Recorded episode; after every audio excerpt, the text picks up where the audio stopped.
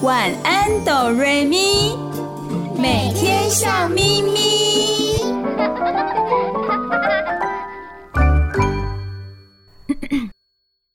准备好了吗？我们要开始喽！预备备，开始！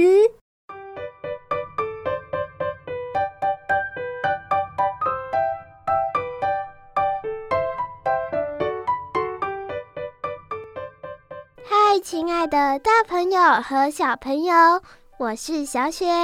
你收听的节目是《晚安哆瑞咪》，每个礼拜天晚上九点到十点播出的节目。我是小光，你收听的电台是 FM 九九点五 New Radio 云端新广播电台。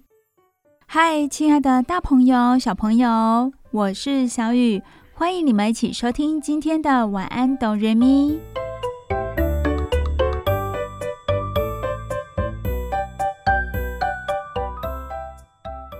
今天我们要跟大朋友、小朋友一起聊到鞋子。在日常生活中非常重要的一个物件哦，鞋子。首先，小雨要问收音机前的大朋友、小朋友，还有我身旁的小光、小雪一个问题哦。这个问题就是：人为什么要穿鞋子呢？所有的动物都不穿鞋，可是人为什么要穿鞋子啊？大朋友、小朋友，还有小光、小雪，一起来想一想这个问题哦。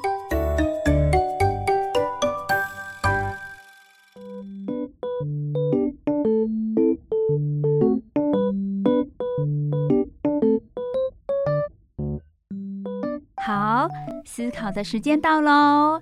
人为什么要穿鞋子？小光、小雪，请你们回答这个问题。谁要先回答呢？我想先回答。我觉得人会穿鞋子，是因为这样脚才安全呢，不会因为在路上踩到一点小石子，脚就会受伤。哦，小雪认为人要穿鞋子是为了保护脚步，是这样子吧？以免在路上走路的时候踩到小石子而受伤了，所以鞋子可以保护我们的脚步。小光呢？你觉得人为什么要穿鞋子呢？因为好看美观啊，就像我们穿衣服一样。对耶，就像我们穿衣服一样，不会把裸露的身体给别人看。大朋友、小朋友，你们想想看哦。既然我们的身体都会穿上衣服了，那么为什么脚上不穿点东西呢？而让它裸露在外面，像是有一些很重要的场合，把脚露出来，就显得相当不体面、不礼貌了。大朋友、小朋友，你们想到人为什么要穿鞋子的原因是什么呢？是不是跟小雪、小光一样，还是有其他的想法？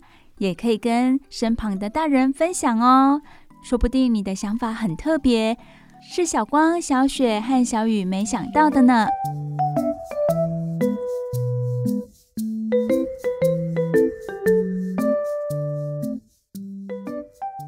小雪说：“人要穿鞋子，是因为要保护脚部。”小光说：“人为什么要穿鞋子，是因为美观好看。”这些都是穿鞋子的重点。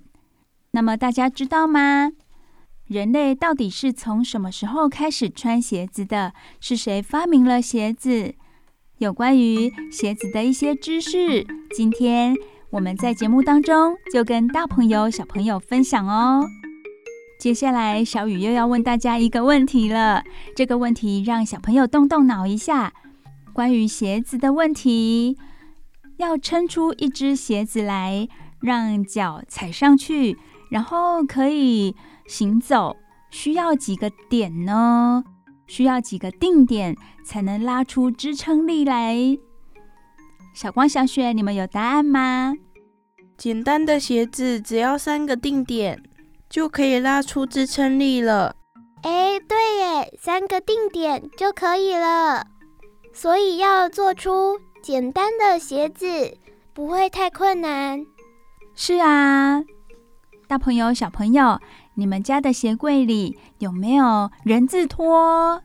用人字拖来思考，大家很快的就能明白了。因为人字拖最明显的特征呢，就是它有三个支撑点。想想看哦，古代的人是不是很厉害？他们没有学过数学，不知道三个点构成一个面，也不懂力学耶，却可以发明类似人字拖的凉鞋来保护脚底。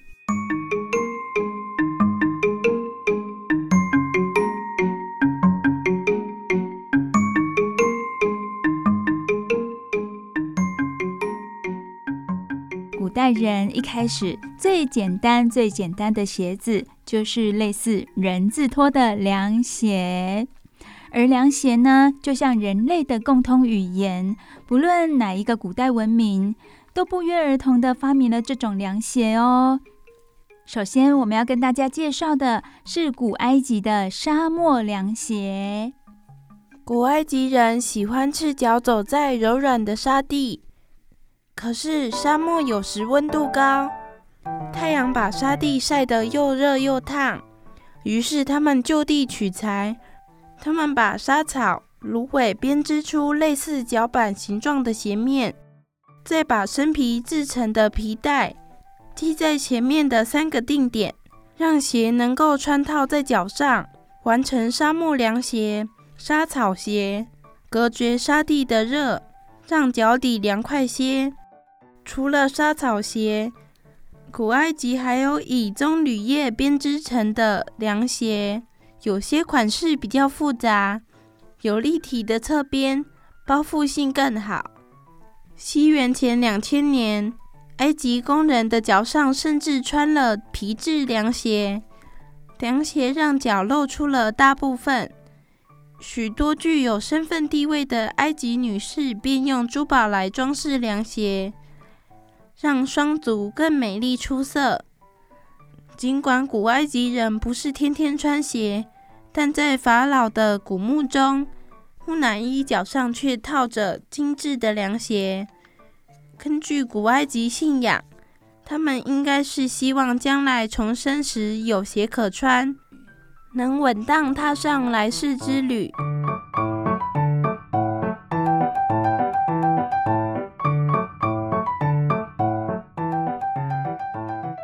这么看来，鞋子的发明在最开始的时候是为了让行走舒适，也就是保护我们自己的脚步不会被高温的沙漠给烫伤了。接下来呢，才会考虑到美观。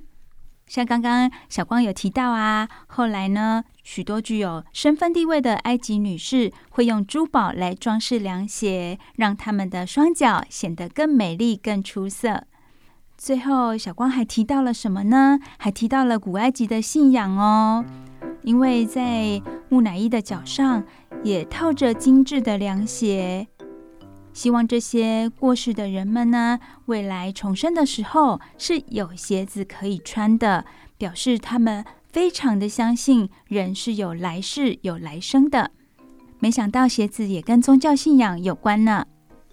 接下来我们要讲到的是罗马皇族的黄金鞋喽。听到黄金鞋就知道它非常的贵重，非常的珍贵。那么罗马的皇族贵族是怎么样的打造这个黄金鞋呢？罗马帝国的绝代风华可以在皇族女性的凉鞋上看见哟。她们的凉鞋底部由黄金打造。凉鞋的系带更镶满了珍贵的珠宝，用金碧辉煌来形容也不为过。罗马人是热爱凉鞋的民族，连骑士也穿凉鞋。为了稳固支撑，罗马凉鞋特别发展出复杂的系带设计，打斗时才不致松脱滑落。今天我们甚至把绑带繁复的凉鞋统称为罗马鞋。在市面上，我们真的看到很多罗马鞋哦，很多女孩子都相当的喜欢，觉得它很特别，可以表现出自己双脚的魅力。原来它在罗马古代的时候是骑士穿的呢，真的是很特别哦。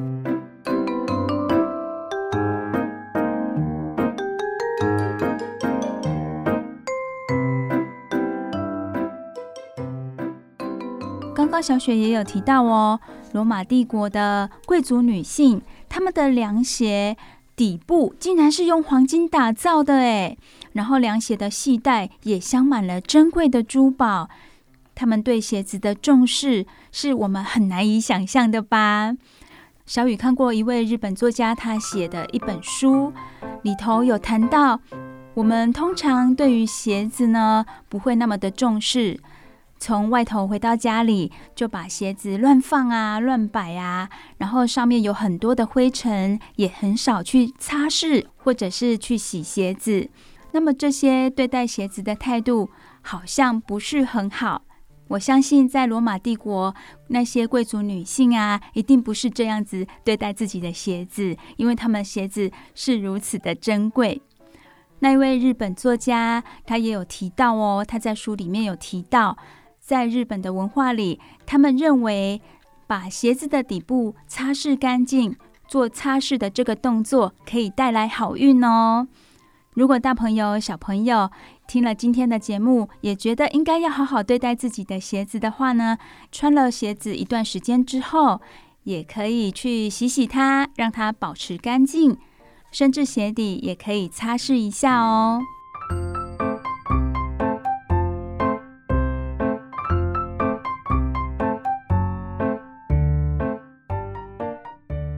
鞋子在一开始发明的时候都是凉鞋，刚刚我们都有听到了小光和小雪的介绍。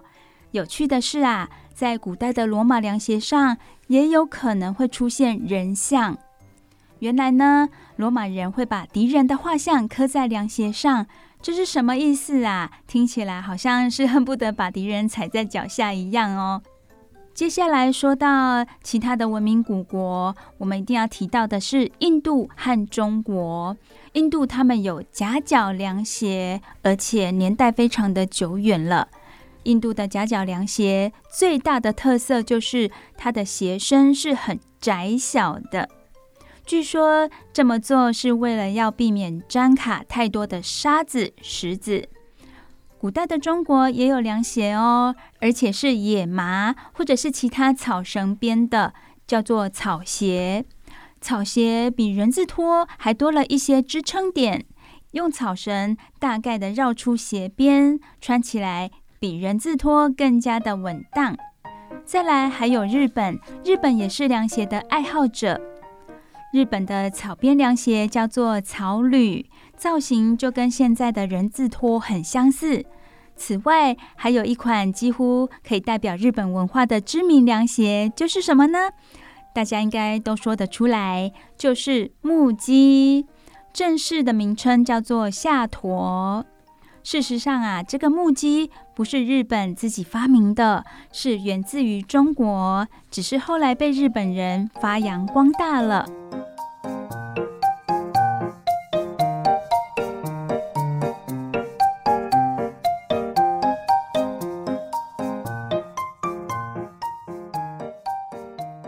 大朋友、小朋友，你们喜欢穿凉鞋吗？尤其在热热的夏天里，穿着凉鞋舒服很多哦。到了现代，我们可以想想，诶，你在市面上看到的那些凉鞋，是不是也打着时尚的标志呢？有时尚夹脚拖的形式来继续创造流行。所以凉鞋一定不会消失在这个世界上的，它会持续的一直发展下去，而且还会更多变化、更漂亮、更实用。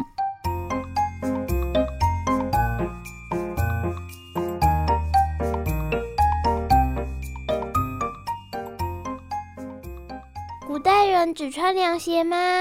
感觉很单调。他们有没有发明其他的鞋子呢？当然有哦，他们还发明过皮鞋哦，在很古老的时代就已经有皮鞋出现了。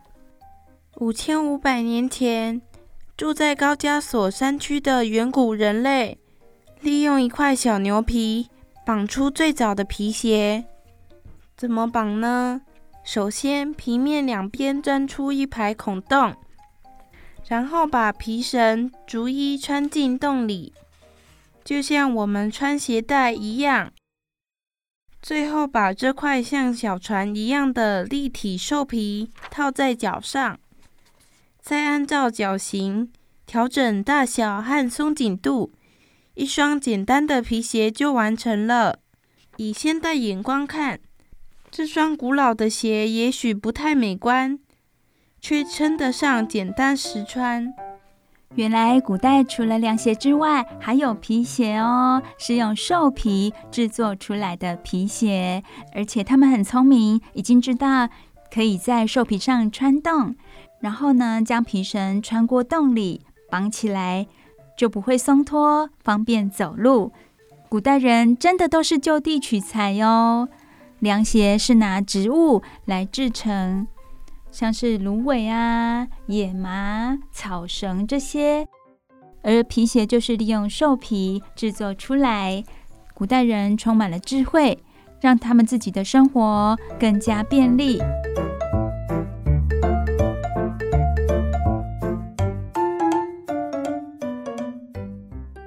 接下来，我们大家一起来了解一下鞋子的构造。以现代人喜欢穿的休闲鞋、运动鞋来说，那么鞋子的构造有哪些呢？小雨有听说过，我们的脚就像我们的第二个心脏，借由走路帮助血液从下肢挤回上半身。还有，还有听说，假设你的体重是三十公斤好了，每天走一万步，哇，那么你的双脚每天就得承受三十万公斤的压力诶。所以鞋子重不重要呢？非常的重要，它可以保护我们的双脚哦。我们的双脚要承担这么多的压力，一定要有鞋子来保护。那么鞋子的构造有哪些呢？首先要说到的是鞋面，鞋面可以把脚包覆起来。鞋面就是指鞋底以上的部分，因为它是鞋子给人的第一印象。所以设计师一定会把它设计得很好看，吸引人家去购买。包括了造型啊、颜色，还有材质，都是设计师考虑的项目。鞋面还可以细分为鞋头、鞋边、后跟鞋套。鞋头就是用来保护脚趾和脚前端。鞋边是保护脚踝，但是高度要刚好，太高会摩擦脚尖，太低会抓不住脚背，走一走鞋子就掉了。然后是后跟鞋套，位于鞋跟上方，有强化鞋面、保护脚踝的功能。后跟鞋套的材质要很好。才不会导致红肿起水泡。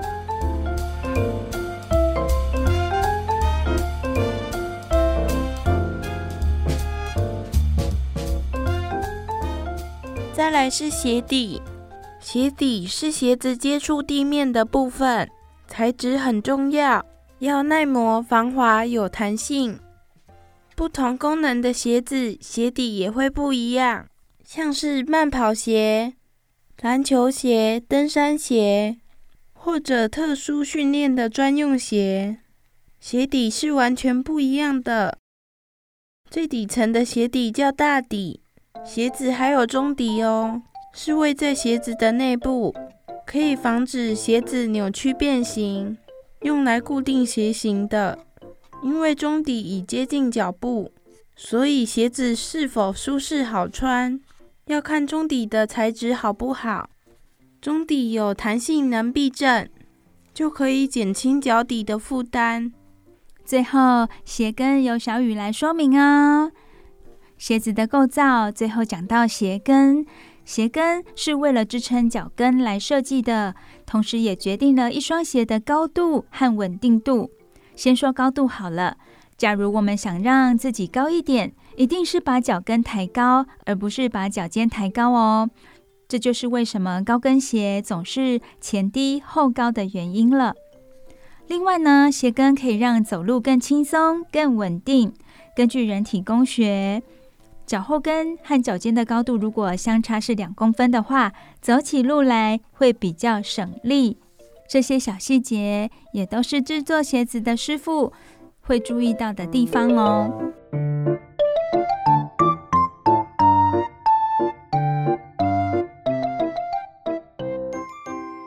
以上我们说的都是鞋子外部的构造，那么里面呢，我们一定会想到什么？鞋垫，对吧？鞋垫是直接接触我们的脚底，脚底舒不舒服就看鞋垫的材质了。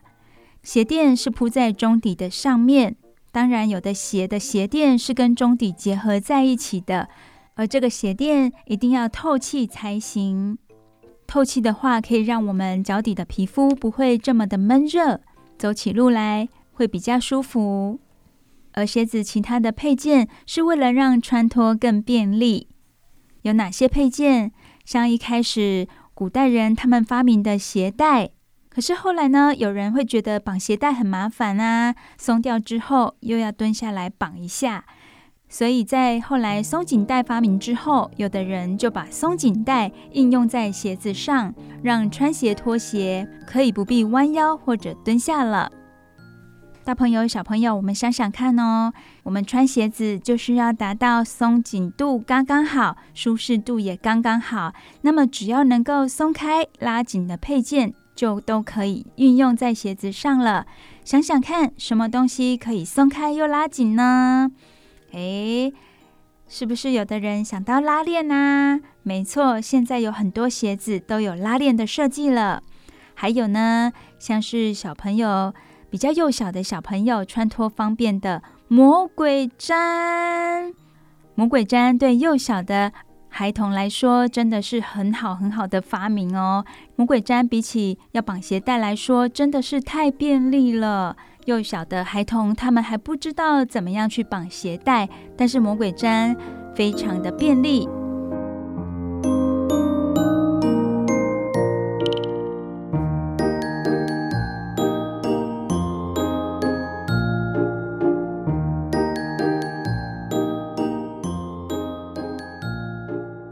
鞋子对我们人类来说真的是很重要的发明。我们想想看，其他的动物。都不会穿鞋子，聪明的人类发明了鞋子，保护自己的脚步。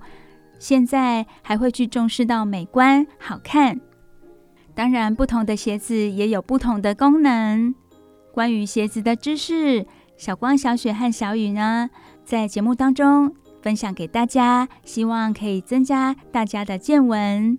接下来，小雨也有好听的故事要说给你们听哦。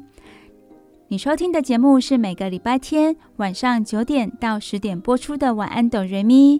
你收听的电台是 FM 九九点五 New Radio 云端新广播电台。我们让大耳朵、小耳朵休息一下，听首好听的歌曲喽。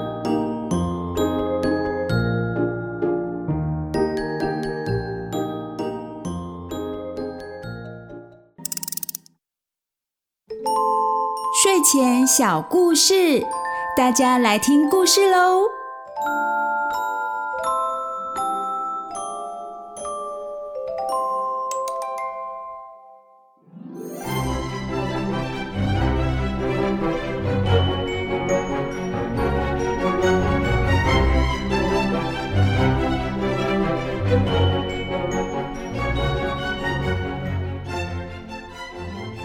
亲爱的大朋友、小朋友，我是小雨，欢迎收听每个礼拜天晚上九点到十点播出的《晚安，哆瑞咪》。你收听的电台是 FM 九九点五 New Radio 云端新广播电台。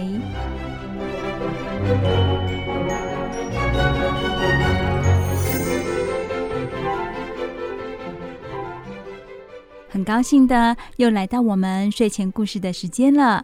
小雨最喜欢在这个时候分享一些好听的故事给大朋友、小朋友听。我们今天要听什么故事呢？首先，小雨想跟大家分享一点点我自己的想法哦。当我们每个人在面对一些别人拥有而我们却没有的东西的时候，你有什么样的感受呢？当你很想要某一件东西或达到某一个理想状态的时候，你却好像怎么样都达不到，你会有什么样的感觉？是悲伤难过的，还是积极乐观的呢？你会觉得，诶，别人有，我都没有，感到好自卑、好可怜，还是反过来看自己所拥有的，告诉自己，其实自己已经很幸福了，是哪一种呢？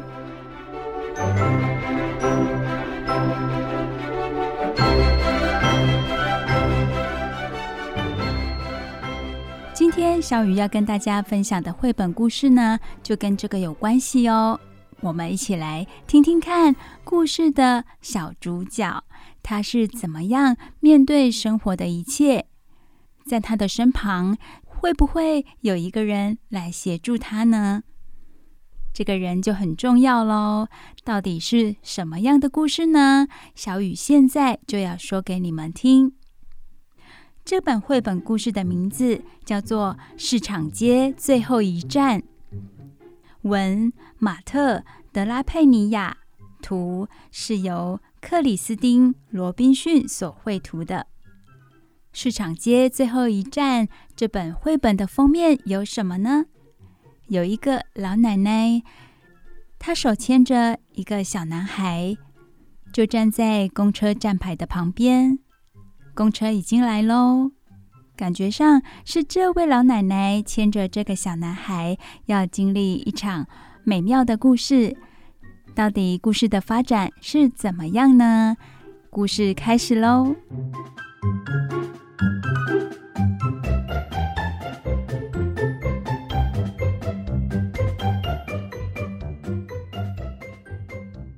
故事中的小男孩，他的名字叫做小杰。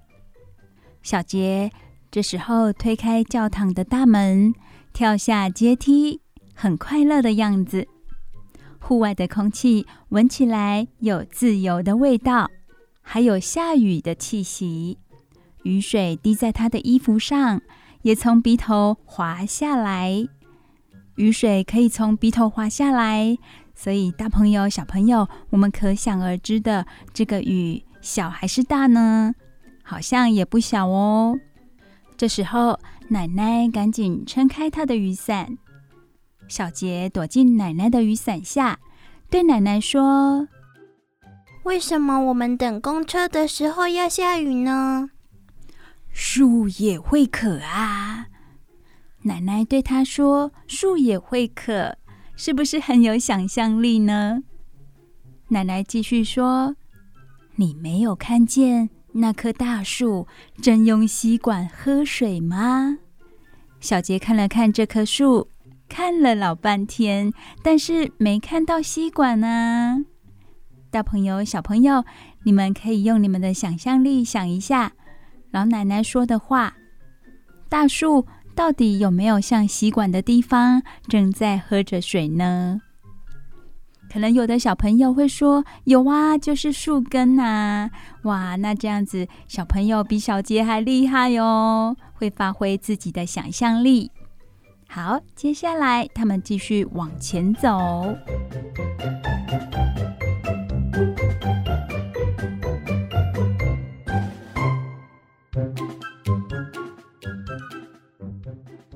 走到公车亭喽，站在公车亭里，小杰从公车亭往外看，看到雨珠聚集在花瓣上，看到雨水敲打附近一辆轿车的挡风玻璃。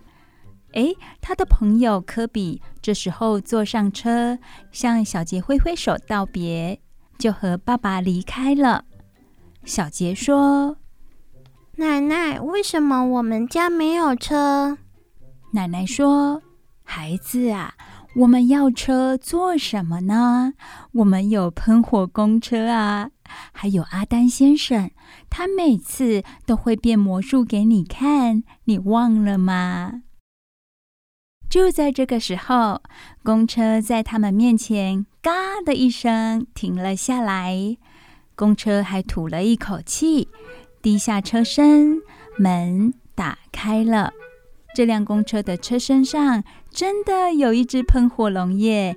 果然是奶奶形容的喷火公车。门打开了，小杰首先走上车。司机阿丹先生看见小杰，就问他说：“这是什么呢？”阿丹先生从小杰的耳朵后面拿出了一枚铜板，放在小杰的手心上。大朋友、小朋友，小杰的耳朵后面怎么会突然出现一枚铜板呢？可见这是阿丹先生的什么魔术？他想要逗小杰开心。奶奶也被阿丹先生逗得好开心哦，她一直笑，一边把小杰推进公车里。他们坐进前面的座位，对面的人正在调吉他的弦。有一位戴发卷的老太太，拿着一个装了蝴蝶的瓶子。奶奶对每个人露出了愉悦的笑容，并且和他们说午安。她要小杰也跟着这么做。小杰有没有做呢？有，他面带笑容，跟每一位乘客打招呼：“大家午安。”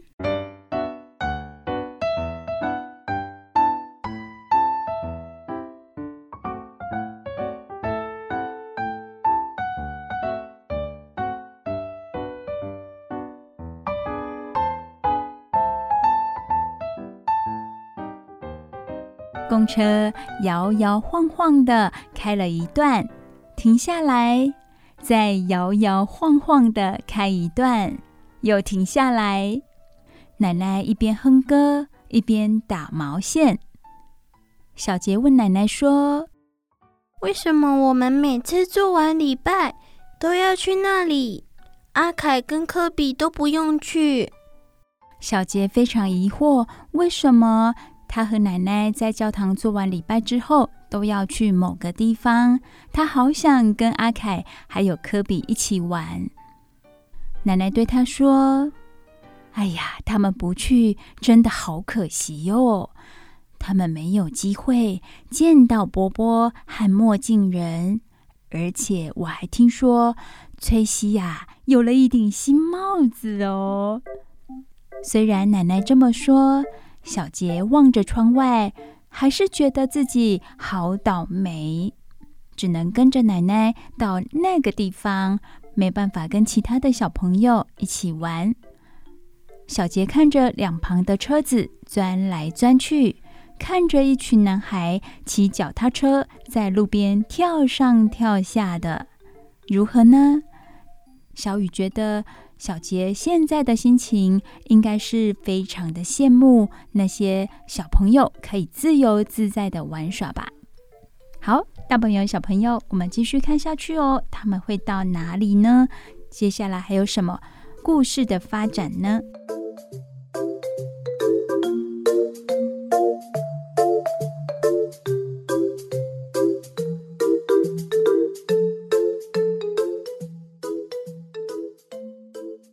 有一个人带着一条斑点狗上车了，小杰让位给他。哇，小杰很棒啊！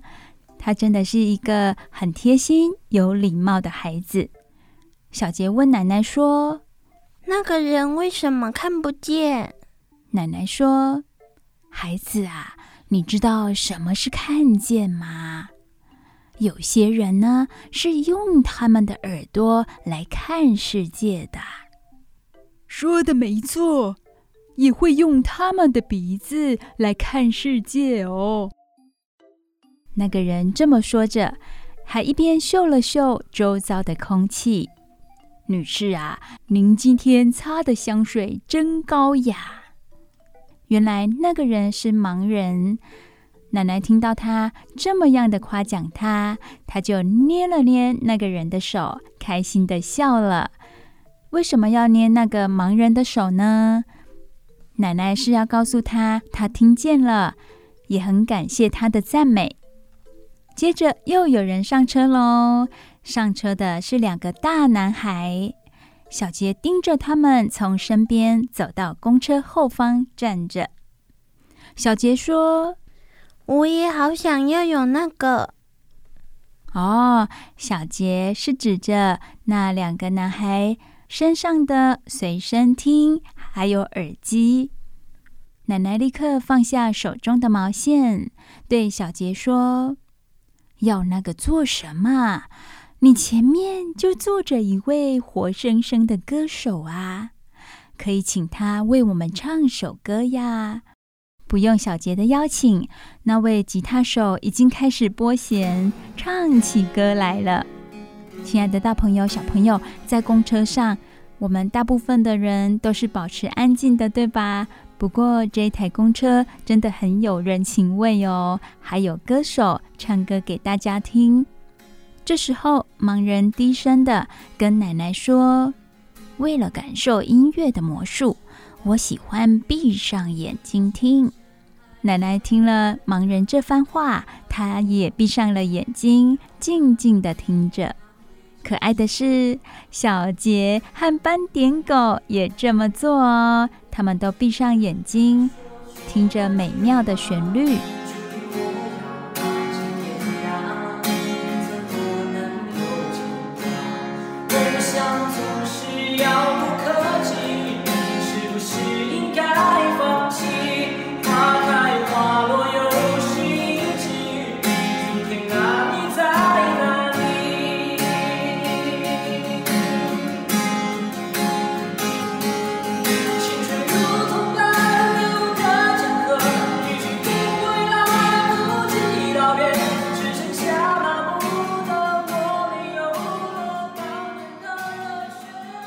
小杰已经闭上眼睛了，所以他看见的是一片黑暗，对吧？在黑暗中，音乐的旋律带着小杰离开了公车，离开了繁忙的都市。他开始想象喽，他看见什么呢？他看见晚霞绕着汹涌的海浪盘旋，还看见老鹰一家飞过天空。看见老太太的蝴蝶在月光下自由地飞舞，小杰的心胀得满满的，他好满足哦。他在歌声中遨游，音乐给他的感觉就像魔术一样。所以在上车之前，老奶奶会这样跟小杰说：“上了公车，有阿丹先生的魔术。”也会有其他很有趣的东西。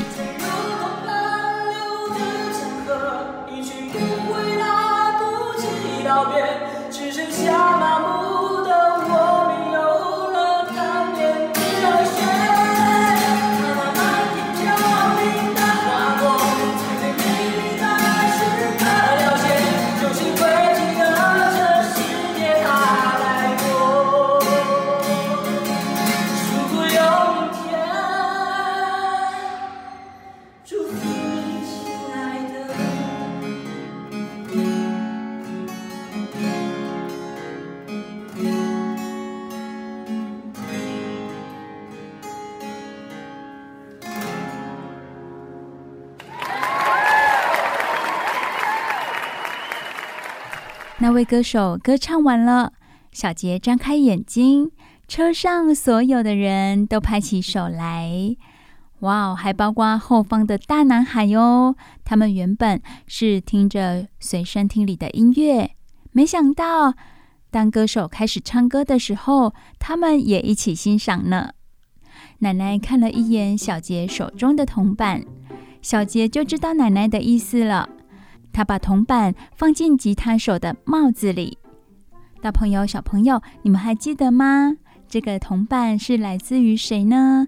就是司机阿丹先生为小杰变的魔术，从他耳朵后面变出来的铜板。现在小杰把铜板放进吉他手的帽子里，就是给予吉他手一个最大的鼓励。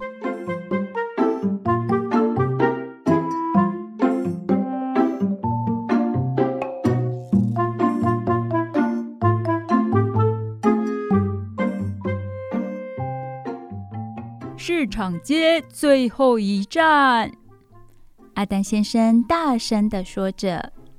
哇，原来奶奶和小杰已经到达他们的目的地喽！他们已经到了最后一站，下了公车。小杰看看四周，破破烂烂的人行道和坏掉的大门，画的乱七八糟的窗户，还有钉上木板的商店。这里感觉跟都市里很不一样哦。他伸手去牵奶奶的手。小雨感觉到小杰的心里有点害怕。小杰说：“这里为什么总是那么脏？”小杰已经来这里很多次了，他觉得好疑惑：这里怎么总是那么脏，都没有人打扫吗？奶奶听了，她笑了，她指了指天空：“小杰啊，有时候呢，当你被脏乱围绕。”反而更能体会什么是美好哦。小杰听了奶奶的话，望向天空，他看见一道美丽的彩虹，就横跨在爱心厨房的上方。小杰想不通，奶奶怎么这么厉害，总是能在那些他想不到的地方发现美好的事物呢？他再看一看四周。看着公车转个弯就不见了踪影，看着破旧的路灯仍然亮着，看着野猫的影子在墙上移动。亲爱的大朋友、小朋友，说到这里，你们有没有觉得奶奶她的言语、她的行为已经深深的影响小杰了？小杰也会开始看看四周其他美妙的东西。而不再执着于一些脏乱呐、啊、比较负面的事物了。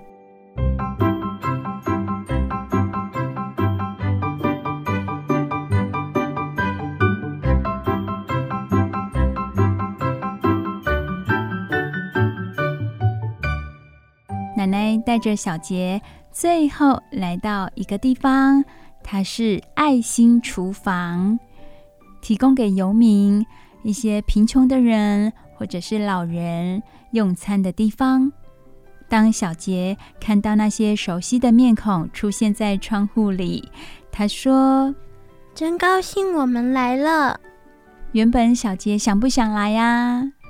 大朋友、小朋友，我们回想一下刚刚小杰跟奶奶在公车上的时候，他是不是很羡慕在街道上玩耍的小朋友呢？他问奶奶：“为什么他每个礼拜都要到一个地方呢？”现在他的心情已经转变喽，他反而觉得好高兴哦。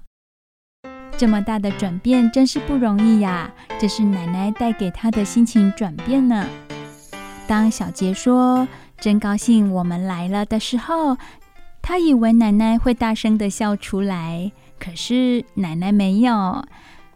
奶奶只是拍拍小杰的头，对他说：“我也是啊，小杰，我们来吧。”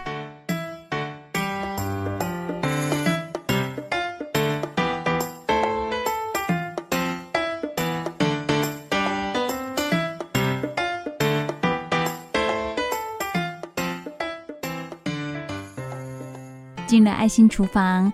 奶奶和小杰都戴上服务生的帽子，在柜台后面帮这些来到爱心厨房的人盛饭盛菜。他们笑眯眯的样子，可想而知的，他们感到非常的快乐。故事来到最后一页喽，在爱心厨房完成工作之后。奶奶和小杰又来到公车亭，等待公车的到来。这时候呢，小杰他拿着一本书，坐在椅子上，一副心情平静的样子。而奶奶也是哦，她拿出她的毛线，继续打着。两个人都安然自在。亲爱的大朋友、小朋友，心情可以安然自在，怡然自得。这不就是生活中最美好的一面了吗？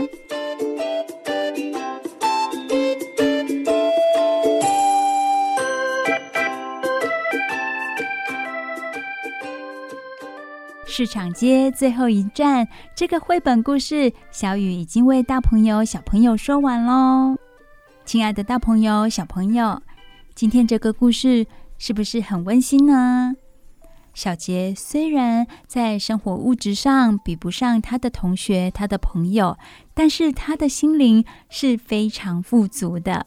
是谁带给他、教会他的呢？是他的奶奶。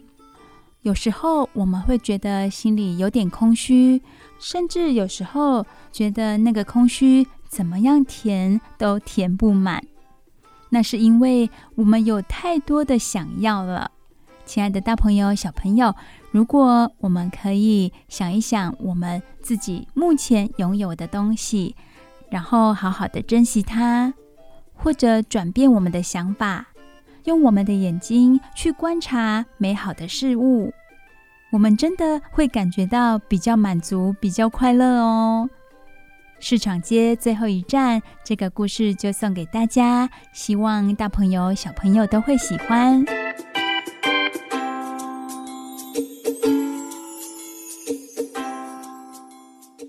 你收听的节目是每个礼拜天晚上九点到十点播出的《晚安，哆瑞咪》。小雨都会在这里说故事给大家听。这里是 FM 九九点五 New Radio 云端新广播电台。听完了故事，让我们的大耳朵、小耳朵休息一下，听首好听的歌曲吧。不要走开，我们马上回来哦。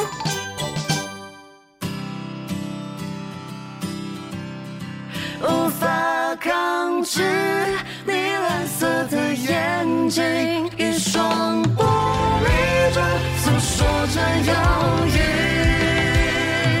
希望时间。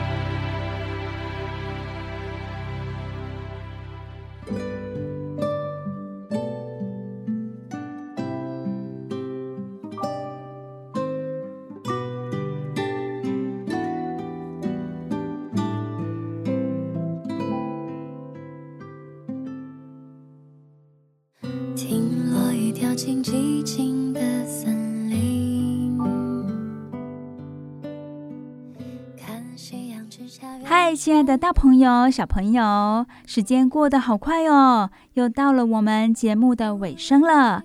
我是小雨，非常感谢你们今天的收听。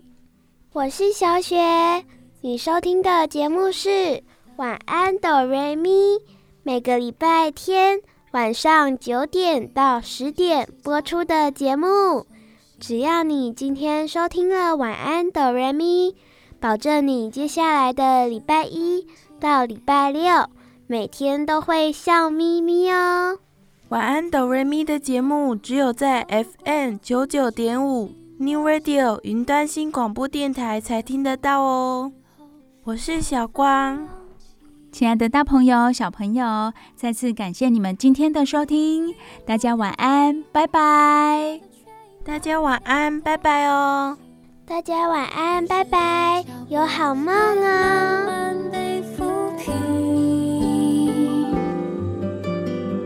四季的光影，我看见划破长夜的流星。风吹起的时候，万里无云。